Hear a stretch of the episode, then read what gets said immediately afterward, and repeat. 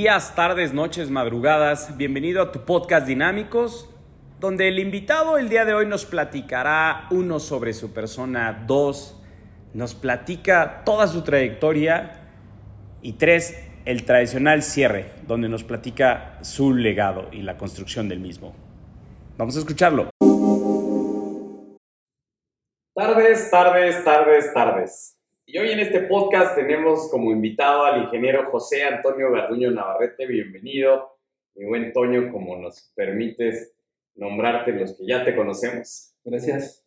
Y, hombre, gracias a ti. Originario de Acambay y dentro de su historia, a partir de los seis años, se empezó a involucrar en un negocio familiar, que es un taller eléctrico con su padre. Y desde ahí le surgió el amor por los autos. Este emprendedor vecino de Acambay, el buen Toño, le llama en unas líneas que nos hizo favor de llegar, que el mundo mágico del automóvil y esta aventura que inicia él descubriendo los secretos del sistema eléctrico y los cuatro tiempos con los que funciona el motor del automóvil, lo llevó a enamorarse de ello, de este maravilloso mundo, y creó y así emprendió Doctor Car donde él aplica sus conocimientos en ingeniería electromotriz.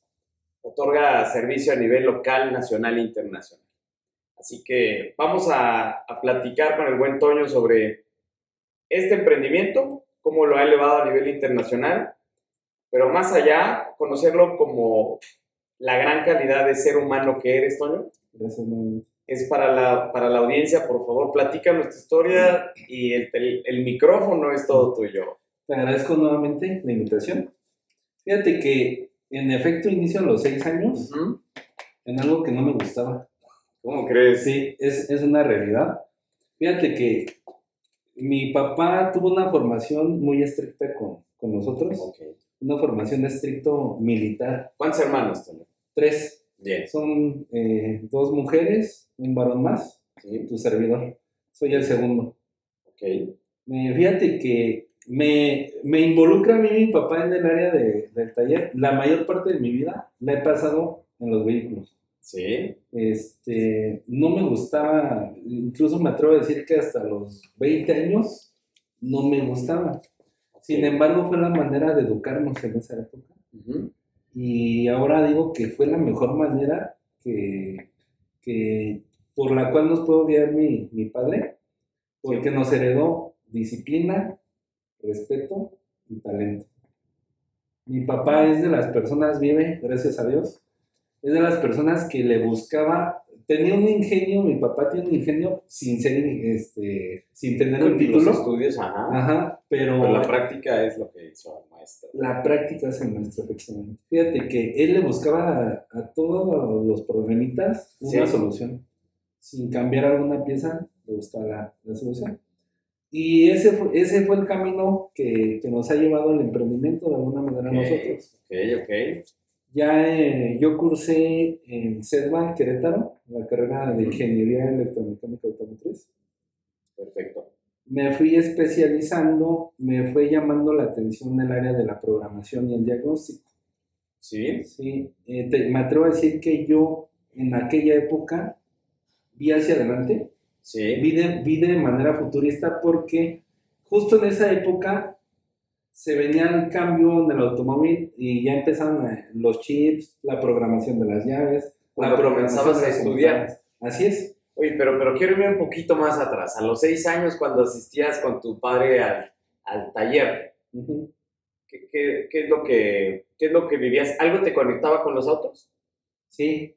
Y yo fui muy inquieto siempre. Ok. Eh, sí, hay una anécdota de casa Ajá, que no sé si recuerdan las grabadoras esas viejitas de como de mochila. Sí, sí, claro. Yo estrené una también. ¿Eran grises o había de Eran grises. grises ajá. Este, me metí abajo de la cama a desarmarla y desarmar las camas. Era muy inquieto. O sea, me gustaba ver cómo funcionaban las cosas para ver qué traían adentro y ya después, no sé, rearmarlas y buscar alguna ya alguna solución después de darles en la torre, ¿no? Sí, sí, sí. Y la conexión de los autos fue esa. Ok. O sea, me llamaba la atención cómo trabajaba un motor, cómo se escuchaba, qué había dentro de un motor. Entonces, a pesar de que no me gustaba, eh, sí, sí me llamaba, despertaba mi interés. Ok, Entonces, yo creo que era una forma de no aburrirme en algo que no me gustaba en el momento. Sí, sí, sin duda. Fue, mi, fue lo que me, me empezó a posicionar.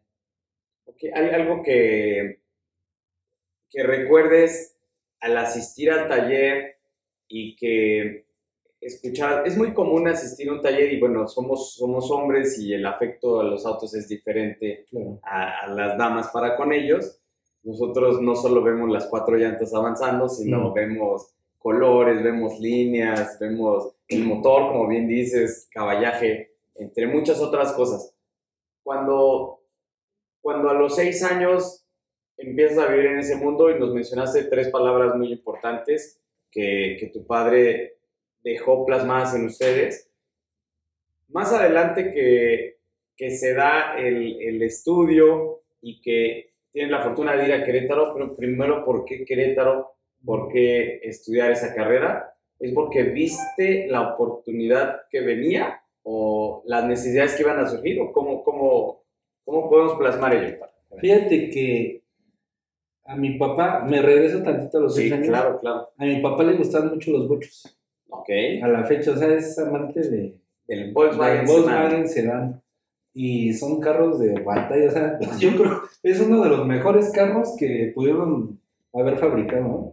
Y te lo digo Sí, ya sí, conociendo de, de, de, de ingeniería, de ingeniería este, avanzada. Sí, sí. El bocho, mis respetos.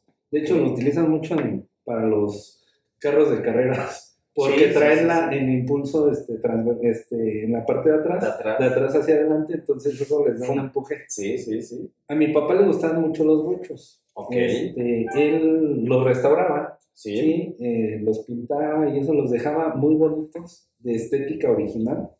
¿Él hacía de todo en el auto? Eh, no, Ah, no, con- tenía el equipo de trabajo, Ya, ya, ya, contrataba, ya, pero me gustaba que era- él era muy metódico. Ok. O sea, eso, ese es un punto que ahora en la vida ha sido base de mi éxito. O sea, ser metódico, eh, ser, fijarte en una meta, te lleva al éxito. Sí. Entonces, eh, yo saliendo de la prepa, no tenía definido un rumbo. O sea, yo la verdad no quería, quería hacer todo menos lo que soy ahora. Yo creo que a muchos nos pasa, ¿no? Sí, sí, sí. Porque desgraciadamente en la escuela, en la escuela y luego nuestros papás también no, como que no nos guían en esa parte de, de manera correcta. Y uno como adolescente no tiene definido qué vas a hacer. sí, sí, sí, en efecto. Entonces, Y a lo mejor la este, guía que nos proporcionan no es la que queremos o no la entendemos de la forma, porque siempre los consejos de los padres y de los mayores pues van en el camino del bien. Claro, Pero lo, lo que para ellos fue el bien en su momento y a lo mejor la- ahora como todo cambia tan rápido, eh, entre que sí y no entendemos las formas, ¿no? Pero, perdón, perdón. Sí, no, fíjate que realmente también algo de lo que nos lleva a no saber qué queremos es que estás de acuerdo que las necesidades de tus papás van a ser muy diferentes a las Sí, de acuerdo, de acuerdo. La visión también, y eso es muy bueno, ¿no? Porque Sí, habla sí, de que hay, un, hay una modernidad, hay un avance y nos tenemos que adaptar a ello. ¿De acuerdo? Entonces, fíjate que salgo de la prepa, yo era una- un alumno muy rebelde, pero muy bueno en la escuela. O sea, era el alumno que se- a lo mejor se salía de la clase, pero pasaba el examen con buena calificación. Ok. Entonces, este, yo dije, pues voy a estudiar una ingeniería, porque me gusta el tema del ingenio. Sí, Bueno, sí, sí, bueno, sí, Y un ingeniero pues, es, es eso, es un genio. Tienes que resolver con lo que tienes. Sí, sí, Con lo que tienes tienes que sacar adelante el trabajo o lo que se ve. sí, de acuerdo. Entonces apliqué en Toluca para ingeniería industrial, en la UAM, Bueno, y no me quedé, me quedé a pocos puntos, pero no tenía yo un plan B. O sea, de hecho, yo quería, yo quería estudiar aeronáutica. también. Me encanta, o sea, de hecho me, me fascina el, el tema, pero me quería meter al ejército, a lo de aeronáutica, pero hay una limitación en mí, Ok. que es la vista. O sea, yo estoy cegatón. Ok, ok. Y en aquella época era una norma, no sé si ahora, o sea, que tenías que ver al 100 sí, sin usar lentes. Ah, entonces eso me limitó, ya de hecho ya no, ya no busqué.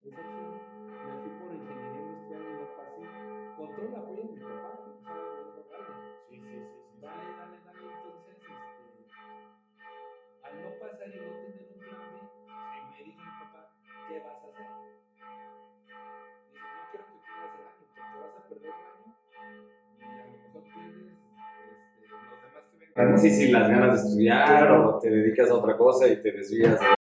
estudias, entonces me dice, pues hay una escuela en Querétaro eh, en la cual puedes estudiar, a lo mejor. La idea de los fue de él. fue de él. Ok, ok. Fue de él porque al final del día, pues él se dedicaba a eso. Ah, pues. y yo creo ver un orgullo para él que uno de sus hijos lo estudiara. ¿no? Sí, sí. Y más que yo que estaba desde, desde pequeño con él. Ahí, sí. Entonces, este, debo comentarte que me molesté mucho con él porque yo sentí que él estaba decidiendo por mí, que él me lo estaba imponiendo. Ok. Y le dije, sí lo voy a estudiar, lo voy a estudiar, pero yo no quiero estudiar eso. Sin embargo, te voy a entregar mi título, ¿sí? Voy a darle y cuando yo termine, voy a estudiar otra cosa. Entonces recuerdo que me dijo, tú puedes hacer con tu dinero lo que quieras. A mí entrégame el papel y estudia lo que tú decidas. Yo es lo que te puedo ofrecer. Y así inicia mi, mi andar en, en la escuela. El primer año fue, fue difícil porque realmente no acababa de encajar en el Sí, sí, ibas con, con el escenario negativo, ¿no? Sí, de que más a fuerza de que porque le gusta a Toño. Sí, pero sí, sí, sí, claro. Entonces, este, y yo no me veía ahí. O sea, te soy honesto, yo siempre me ha gustado el trajecín, muy honesto, te soy sí, sí. sí. Eh, y no quiere decir que, que, que Esté esté- peleado, Ajá, así es. sí, sí. pero no me veía ahí. Entonces, ya me empecé a ver porque en el segundo año nos embarazamos mi novio y yo. Ok. Entonces ahí ya cambia el panorama. Sí, sí, sí. Mi sí. papá me siguió apoyando, Qué bien. me siguió apoyando. Este, mis papás pasaban por una etapa de divorcio también. Y esas dos cosas me marcaron. Sí, O sea, me marcaron porque por un lado eh, O sea, definieron tu rumbo. Sí, 100%. O sea, lo que pudo haber sido a lo mejor una catástrofe, catástrofe, catástrofe perdón, si yo no hubiera tenido los, los pies puestos en la Sí, tierra sí, sí, sí. y el respaldo de mi, de mi padre, o sea, de mis padres, pero claro. en este caso más el de mi padre, que fue el que me impulsó, mm, no estuviera aquí yo creo. Sí, de acuerdo. Porque él me dio también con mi, mi esposa, me dice, ¿qué vas a hacer? Le digo, no, pues, Voy a responder. Voy a y más que fueron dos hermosas gemelas, Ah, de, de golpe. de golpe. Bien. Entonces ya me tuve que involucrar más en el negocio. Mi papá se divorcia de mi mamá, se, Sí. se divorcian y me deja ya una empresa. Pues sí. Me deja una refaccionaria y un taller. O sea, no me dejó cualquier cosa. No, no. Me dejó el patrimonio de mi familia. ¿sí? Me dejó un negocio bien. Sí, sí. Y me, me dijo, pues échale. O sea, cuando yo pensé que mi papá me cortaba las alas antes de meter, o sea, cuando mi papá me manda a estudiar, por así decirlo, a Querétaro, yo sentía que mi papá me estaba cortando las Sí, alas, sí, sí, sí, vas. porque yo quería otra cosa. Pero cuando pasa esto, mi papá me dijo, vuela. Yo tuve, o sea, es algo muy Sí, bonito. Es algo muy bonito porque yo supe capitalizar eso, Correcto. ¿sí? Entonces, este, ya yo... A pesar de que, o sea, hubo, hubo, hubo esa inteligencia emocional para el momento, porque fueron sí, dos choques. ¿no? Es- Estos dos choques, que nada fácil, que subiste sobrellevarlos. ¿Qué papel jugó ahí la pareja? Uf, lo juega hasta la fecha. Bien, Este, yo actualmente estoy preparando una, una ponencia. Me salgo un poquito del tema porque tiene que ver. Adelante. eh, estoy preparando una, una conferencia y una ponencia acerca de, le llamo yo, le denomino la pirámide del emprendimiento, Ok. ¿sí? Que son tres bases fundamentales. Bien. desde mi punto de vista. Lo, Claro, que, claro. lo que me ha funcionado, lo que he leído, pero tengo más, más lo que he practicado, que es la familia, la base.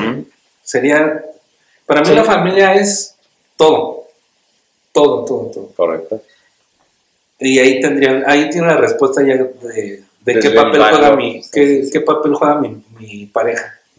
El segundo, pues, es la empresa, que muchos no saben cuál es esa empresa, pero que yo lo he descubierto que es uno mismo. No, O sea, bien. tu yo es tu empresa y debe de estar a la mitad, porque debe de ser el equilibrio entre la familia y el tercer punto que son su- su- tus objetivos. ¿sí? O sea, tú no te puedes sí, mover, sí, es como el, el medio. Ajá. Ajá, tú debes de tener fijada tu meta, sí, pero debes de tener algo que te sostenga. De acuerdo. ¿sí? Sí, sí, sí, sí. Y tú debes de estar en equilibrio. punto. De acuerdo. Eso te lleva a alcanzar, desde, ah, desde mi punto de vista, el éxito. Bien, bien. Que bien, es, bien. es algo muy, muy difícil de, de decir, soy exitoso, porque eh, la palabra éxito significa muchas cosas. Sí, sí, cada quien tiene. Pero entrando en el, en, el, punto de equilibrio, empiezas a ser exitoso, desde mi punto de vista. Sí. Entonces, mi esposa ha jugado un papel muy importante. O sea, ha sido quien, honestamente, me jala la rienda, me dice, estás mal aquí. Yo tengo un carácter muy fuerte. Sí. Mi esposa es muy noble, pero tiene, es de carácter. O sea, Ok. no, no. Luego confundimos esas cosas, pero Ajá, ella sabe utilizar el carácter. Entonces, este, ella me ha guiado, me ha guiado, me ha impulsado, me ha dicho, le digo, fíjate que tengo ganas de meterme en esto, prepararme esto, échale, dale. Realmente ella se ha hecho cargo de mis hijas, digo ambos, pero Sí, porque ella se ha sacrificado, y te lo digo así muy Sí, honestamente, sí. Por la familia. honestamente, ha sacrificado el terreno profesional por su familia. Por eso ahí está la, la- la base de la, pirámide, de la- familia. Ok, Yo creo que ahí te respondo muchas cosas. No, hombre, más que claro, y, y por eso e- eres un invitado especial para nosotros. Gracias. Primero observamos los valores y la calidad de, de persona, la calidad de humano. Y ahorita comentaste algo muy interesante. Hay, hay un factor que, que no logramos diferenciar fácilmente, que es el término carácter y el término temperamento. Y esto lo dejo como dato para la audiencia, porque es, es algo muy interesante que cuando alguna persona explota de inmediato porque se enojó, dicen, ah, es de un, de un carácter muy fuerte. No realmente es el carácter, sino es, es el temperamento que tiene un temperamento explosivo o rápido, se prende. Entonces, me, me gustaría, y lo dejo como dato para la audiencia, siempre eh, logramos obtener algunas pepitas de oro y muchas en esta ocasión, que vamos a ir así soltando poco a poco. Pero regresemos a la cancha y en este emprendimiento, que, que bueno, es una gran fortuna recibir una empresa del tamaño que le queramos llamar, pero con un posicionamiento, porque ¿cuántos años tenía ya en ese entonces el taller? Puta, mi papá tenía, bueno, te estoy hablando más o menos del 2010, Ajá, 40 años. pues mira, nada más. ¿Y él se jubiló? No. Eh, sigue ahora con su, tiene un, un pequeño taller. Ok. Eh, yo creo a la mitad, un poco menos, más de, menos de la mitad de lo que tenía. Eh, pero sí, sigue, sigue trabajando. O sea, porque le gusta, no porque Por gusto. pues, Sí, sí, realmente. sí. Y no contigo. No, está aparte, O sea, pero cuando a ti te lo entrega, ¿cómo, ¿cómo fue toda esa sucesión? yo creo que fue buena. Mira, fue muy buena, pero también fue mala. A ver, a ver. Y te aprende uno tantas cosas. Sí, sin duda. Todo el tiempo. eh, fíjate que a mí mi papá nunca me enseñó a administrar mi dinero. Ok. Jamás. Eh, y eso es algo que me costó mucho aprender. Pues son puntos que ya comienzas tú con tu familia. Claro, no, no. Los- es, lo primero, es lo primero que les he enseñado a mis hijas, ¿eh? Ok, En serio, ¿eh? Sí, sí. Yo le, mira, mi papá, nosotros vivimos cómodamente, nos dio, no nos dio lujos, pero sí nos dio las comodidades de la Correcto. época. Eh, me enseñó a ganar el dinero, pero es algo de lo que manejo también en la pirámide del emprendimiento, que quiero que aprendan sí. las nuevas No, generaciones. qué buen dato, ¿eh? porque no te lo enseñan en la escuela. O sea, una cosa es ganar el dinero De acuerdo. y otra es saber lo que vale el dinero. El valor del Tú puedes tener, ser el hombre más rico del mundo, pero si no sabes el valor. el valor, porque pensamos que mil pesos valen mil pesos, mil pesos no valen mil pesos. ¿Cuánto tiempo invertiste para ganar esos Eh, que mil pesos? Es el valor del tiempo, el valor de muchas cosas. Sí, sí. Y yo creo que el valor del tiempo no tiene precio. Correcto. ¿sí? Entonces, este, yo no, pues yo veía dinero, yo, Sí, sí, sí, sí. todo es mío, pero no, a ver, espérate, tienes que reinvertir, Correcto. tienes que pagar, tienes que pagar tu escuela, tienes que pagar una capacitación, ahora ya tienes que pagar los pañales y Pues la sí, doble leche sí, de las niñas, ya tienes una casa que mantener. Entonces, eh, yo no supe manejar ese tema de la administración. O sea, fue, fue la primera eficiencia con la que te presentaste al recibir un negocio ya andando. con la que me topé, efectivamente. Fíjate, la, Fíjate, o sea, lo- en lo que caemos, muchos no tienen cómo emprender. Sí, sí, sí. Y yo tuve todo para emprender. Ajá. Y Sí, quebré. gran ventaja. Quebré el negocio. Así fue. Así, o sea, La primera etapa fue de quiebre. la, la quebré. ¿A qué tiempo? Yo creo, pues me lleven quebrarlo dos años. Ok. Sí, o sea, Sí. un trabajo de 40 años y que me, me duele mucho, me pesa hasta la fecha. Lo eché a la basura en dos años. Ok. Yo creo que es un dato que nuestra, la, audiencia que, que nos ve debe de saberlo, o sea, Sí, sí, sí, sí, sí, para que... y por eso lo comparto, no me da pena compartir, no, no me da pena porque mira, los errores se aprende. aprendí tanto que por eso ahora estoy, Estoy donde estoy. donde estoy. Y consolidado y demás. Sí, Así, sí, sin duda. Con solidez, entonces, Pero otra vez volviste a salir. sí, tuve que, Aguante, tuve sí. que reinventar, reinventarme, acabé la carrera y realmente el campo pues, era, era mucho lo que yo podía hacer realmente, Sí, ¿no? Como duda. ingeniero. Pero me detenía un poco el hecho de que mis hijas estaban pequeñas. Eh, Anímicamente anduve mal por que quebré el negocio. O sea, Sí, sí, no es es fácil. algo que no he platicado así muy a fondo con mi familia, con, digo, con mi segunda familia en este caso, que es este, mi mamá, mis papás, mis, mis hermanos, pero es algo que me pegó mucho. Sin duda. Porque además eras muy joven. Y yo era el responsable, sí, o sea, Sí, yo era, sí. Sí, te Mira. en el negocio familiar. Sí, realmente fíjate que algo que amortiguó el golpe fue que yo toda la vida trabajé con mi papá. Ok. O sea, yo siempre, yo me sentía como que a lo mejor estuvo mal también porque me, me sobrevalué yo también, pero realmente sí me sentía parte del éxito de mi papá. Sí, sí, sí, sí. pues porque sí, yo fui su mano derecha. Ajá. Tan fui su mano derecha que me dejó el negocio. Sí, sí, sí, claro está. Entonces, este, ya salgo de, de, la, de la facultad y se me abre una puerta ahí mismo. Vieron mis actitudes que tenía. Te repito, yo no era bueno, no era de dieces. Sin embargo, sabía resolver todo. Sí, sí, sí. O sea, sí. cuando me ponían algo a resolver en la escuela, lo solucionaba. Correcto. Porque traía la práctica, traía la- lo, lo de mi papá, lo de casa, y aparte lo de la escuela, y aparte que siempre me ha gustado leer. Ajá, ajá, sí, sí, sí, sí. Traes la creatividad y demás. Nunca me ha gustado quedarme con algo. Ok. O sea, si tú me dices es blanco, sí puede ser blanco, pero vamos a ver por qué es blanco, ¿no? Sí, sí, No porque sea o sea, vamos a investigar por qué. Sí, sí, sí, la razón. Entonces, este, dirán el qué, cómo y por qué, ¿no? Ok, así es. Y bueno, ya, ya salgo y estuve en el negocio. Me iba bien en el negocio porque mi papá lo dejó bien acreditado. Sí, creo. O sea, realmente, 40 años. realmente yo quebré la parte de la refaccionaria, pero tenía otra parte. Que era el taller. Tenía el taller, tenía la práctica, tenía cómo volver a hacer dinero. Sí, sí, sí, sí, sí. Y mi empresa se tuvo que poner a trabajar. O ¿Y cómo yo tú y yo, ajá, en la parte media de esta pirámide? tuvo que echarle. ¿Y cómo, y cómo ahí, hago, hago un paréntesis, cómo superaste el tema anímico? Mi esposa me ayudó mucho. Mira nada más, sí, volvemos a la pirámide. Ok, qué, qué buen ejemplo y qué, Mi esposa y mis hijas. qué, qué congruencia estamos logrando. ¿eh? Qué bueno que, y gracias por compartirnos esa pirámide porque es, es la gran pepita de oro del día. Bien. Gracias. Sí, fíjate que por eso te digo que la pirámide aparentemente son tres cosas, pero dentro de esas tres cosas, Ah, sí, sí, pues sí. viene todo lo demás. Correcto. Pues mi esposa, cuando o sea, mi esposa me empujaba, me... mi esposa y mis hijas, o sea, me... eran mi motor. Bueno, son mi motor. ¿sí? Este, siempre, pues el ver llegar a tu casa, llegas a tu casa y ves a tu esposa, a tus hijas, pues eso te da el impulso, ¿no? Y mi esposa nunca me recriminó nada, o sea, mi esposa, no vivíamos bien realmente porque pues, pasamos por una época difícil económica.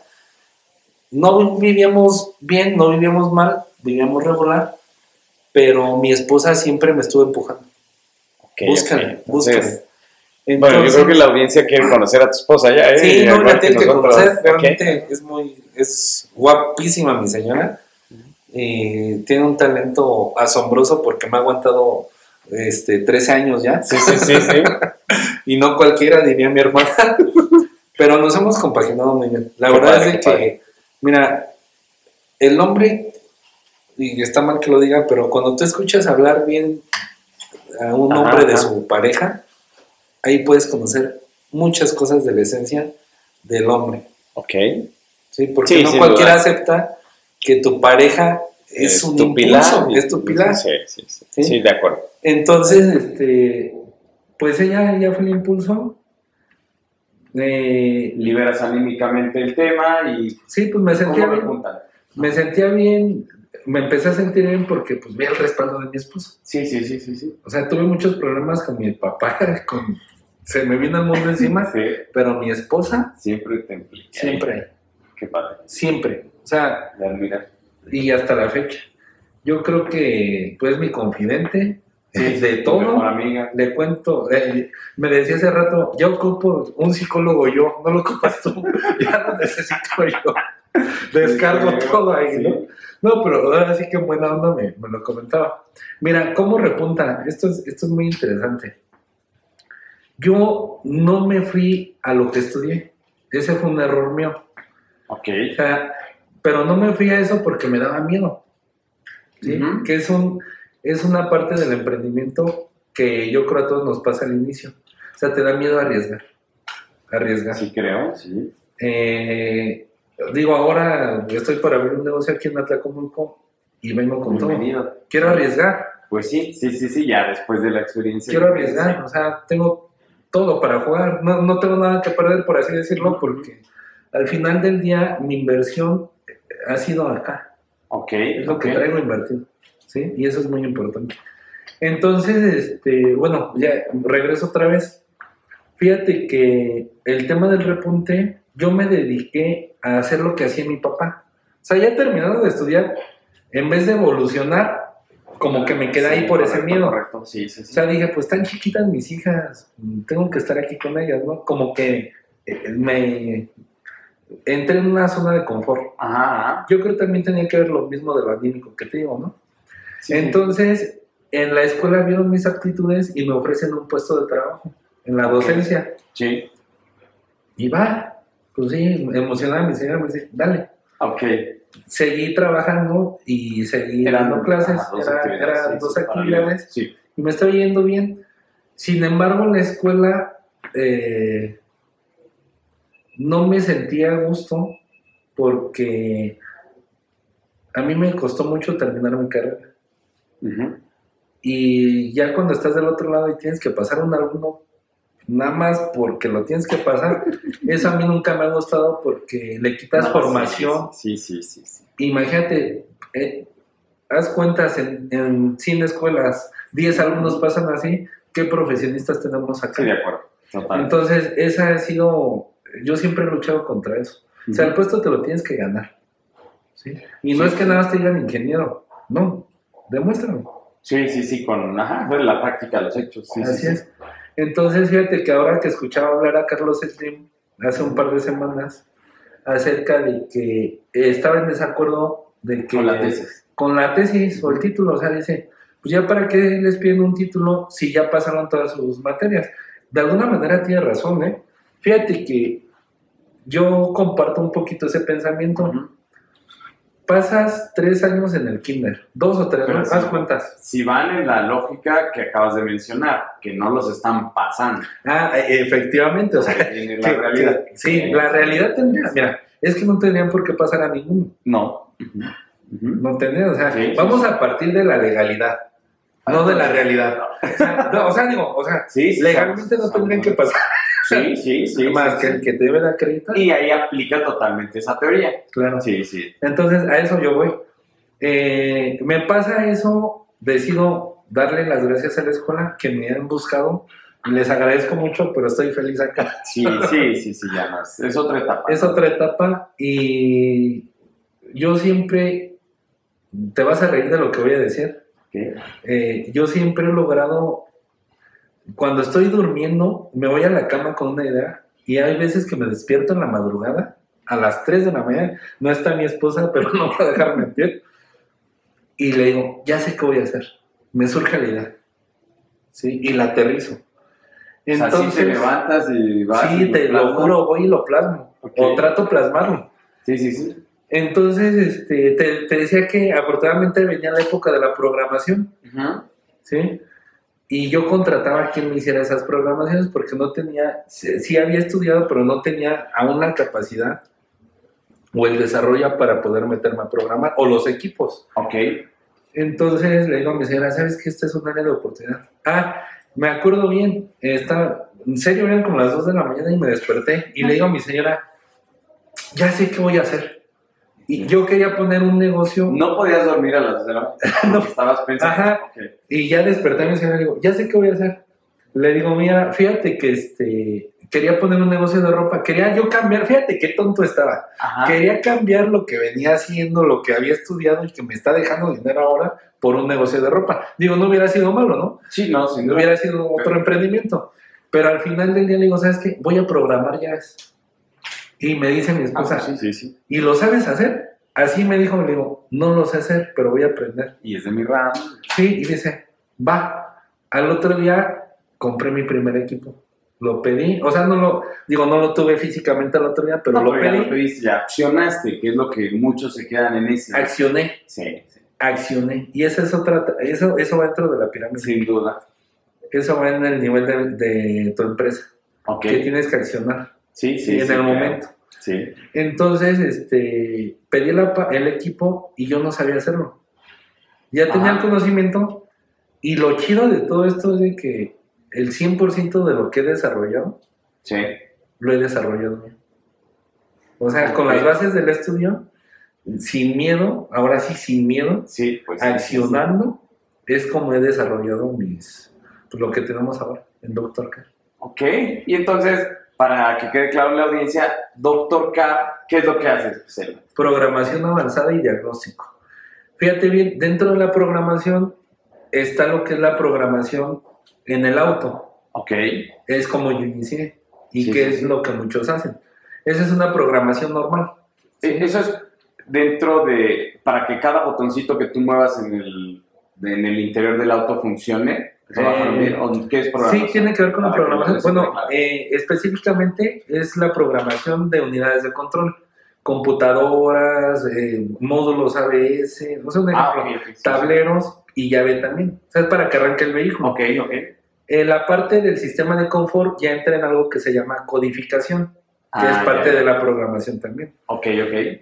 Pero hacemos eso y hacemos ahora algo que se llama programación avanzada. Hay vehículos de alta gama que no puedes programar en el vehículo por diagnóstico por OBD2, que es por donde se conecta el esquema.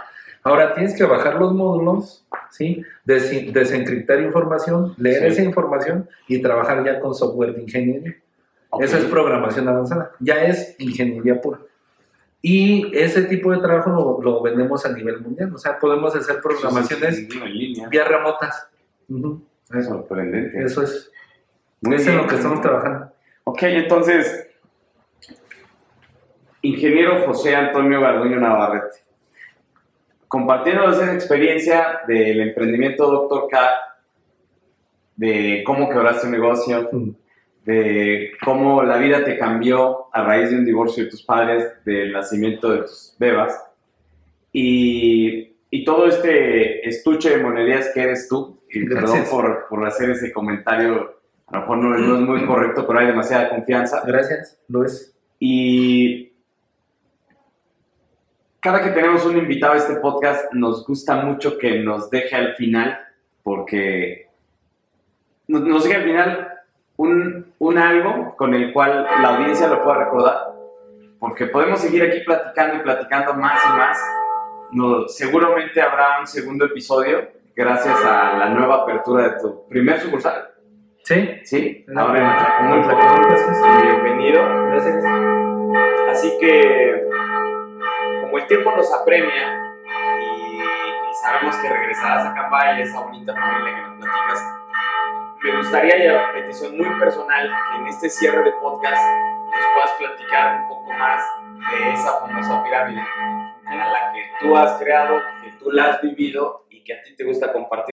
Familia el valor del respeto, porque ese se ha perdido mucho. Sí, puedes, puedes, partiendo del respeto, puedes dar el otro paso hacia tu empresa, que eres tú, pero lo mismo. Sí, sí, sí.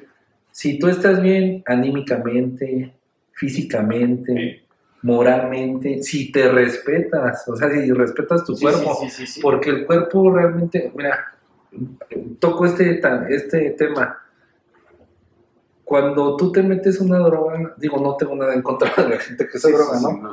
quien. Pero cuando autodestruyes tu cuerpo, ya no lo estás respetando. Ya no estás bien para salir allá afuera, trabajar duro por un proyecto y Sí. llegar a tus metas. Sí, sí, sí, sí, sí. Así como desvelos continuos, pues estás afectándote a ti. Claro. No te está respetando a ti.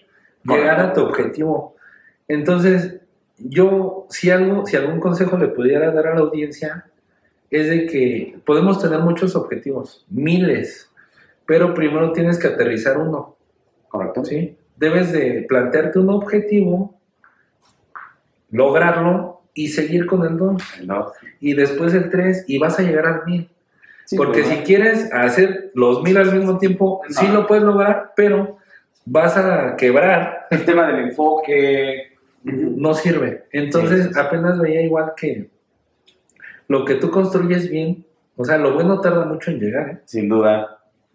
Cuando tú ves hasta, no soy católico, soy creyente, eh, la Biblia misma dice que cuando tú logras algo fácil, no sirve. Sí. Debes de, no, y no quiere decir que, que, o sea, que sea difícil y se va a hacer fácil y, y lo vas a lograr, no. O sea, me refiero a que es constancia, es dedicación, sí, sí, sí. es horas de trabajo, Disciplina. es efectivamente dormirse más tarde que los demás, ponerte a leer un libro para que tengas una mente abierta, en este caso a las nuevas tecnologías. Sí. Sí, porque estoy seguro que nosotros podemos ser muy buenos en nuestra área, pero vienen generaciones que pueden ser mejores que nosotros. Sin duda. Y nosotros debemos de estar en ese canal. Sí. O sea, antes yo recuerdo que, que nosotros nos teníamos que adaptar, nosotros como jóvenes, a la gente mayor o a las, a las necesidades. ¿no? Ah, pues sí. No, ahora es al revés. Ahora es al revés. Ahora nosotros nos tenemos que adaptar a los que vienen abajo. Entonces, sí debemos de comunicar. Te felicito por, por este Gracias, podcast, gracias. porque estoy seguro que esto va a ayudar a esas Alguien generaciones. a dar enfoque. Sí, sí, sí. Alguien va a de- ver, va a decir, es que esto me sirve, lo puedo retomar. Sí. Entonces, yo creo que otra parte es que tú compartas lo que sabes. Sí, que ayudes a la gente a ser mejor. Porque, ¿de qué sirve que seas el mejor? Sí. no lo compartes y el día que te mueres te llevaste. Es, es, un, Ni, ni legado. ¿eh? es un fracaso. Sí, total. No dejaste legado. Sí, sí, hay que No creaste nada. Sí, sí. Entonces, parte del emprendimiento y del éxito debe de ser eso también. Sí, sí, compartir. Así es. Hacer sinergia con la gente. Y entonces, la familia, la parte media Tus objetivos. y la punta son los objetivos. Yo, yo, mira. Fácil o difícil plantear esos objetivos. Nada más, para el cierre, Ajá. con, con esta bonita audiencia, porque seguramente se están quedando ya con ansias de un- del segundo episodio, Gracias. pero fácil o difícil, objetivos a corto o a largo. ¿Cuáles son tus objetivos? Bueno, hay, aquí en los objetivos, mira, yo creo que debes de, de tener a corto plazo, por decir, ¿De ahorita, primero debe ser a corto plazo. Sí debes de visualizar lo que viene después. Sí. Pero vuelvo a lo mismo, si tus objetivos a corto plazo no los logras, ¿cómo Entonces, avanzas en los Para demás? mediano y largo, sí. ¿Sí? Si tú empiezas al revés la pirámide, te, te regreso a la pregunta. Ok, Y por eso está, por eso yo, yo así elaboré la pirámide. sí. Si tú empiezas por los objetivos y luego empiezas por tu empresa y luego por tu familia, ¿qué crees que vas a lograr? De entrada, ok, tienes el objetivo, pero vuelvo a lo mismo, tú no estás bien. ¿Cómo logras ese objetivo? Sí, porque... No estás bien con tu familia. círculo y sí, sí. ¿Cómo caminas hacia ese, hacia Sí, no, no, ese toda la lógica es así. como. Entonces realmente yo creo que el objetivo principal debe ser a corto plazo. Ahorita, en lo personal, mi objetivo a corto plazo, eh, de manera profesional, es este, la apertura, La de, la nueva. de la nueva sucursal. Eh, tenemos ahí un proyecto con ENEM, Ajá. eh, de la cual preside tu servidor. Y mi, gracias, mi primer objetivo en ENEM es darle esa identidad, ese posicionamiento y arrancar a trabajar. ¿De acuerdo? Entonces, eh, te digo, yo creo que no podemos correr antes de ganar. Eso lo aprendí cuando quebré el negocio.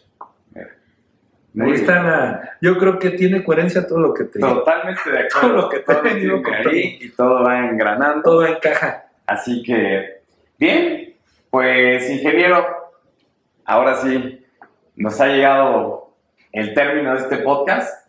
Muchas gracias por tan sabios consejos, por compartirnos toda esta experiencia. Gracias. Y seguro estoy y comprometo en este momento a que nos aceptas la invitación a la segunda parte del podcast. Por supuesto. Estoy a tus órdenes. Es un honor para mí compartir. Y algo muy importante, o sea, es real todo lo que toqué. No, claro. Eh, pues eh, es, nota. no es nada improvisado, créeme que me da gusto compartirlo.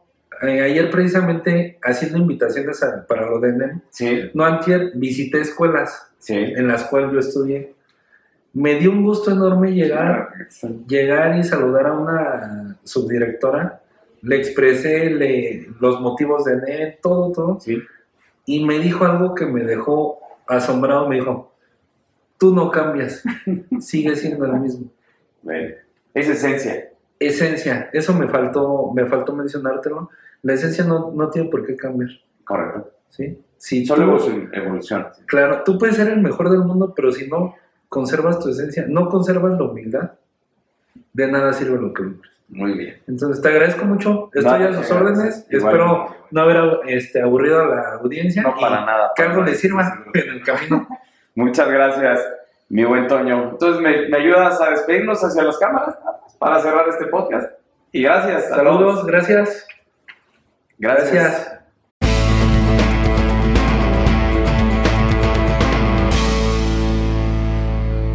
Agradecemos infinitamente al invitado por compartirnos toda su experiencia.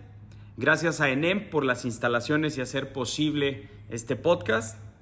Y recuerda, sé mejor.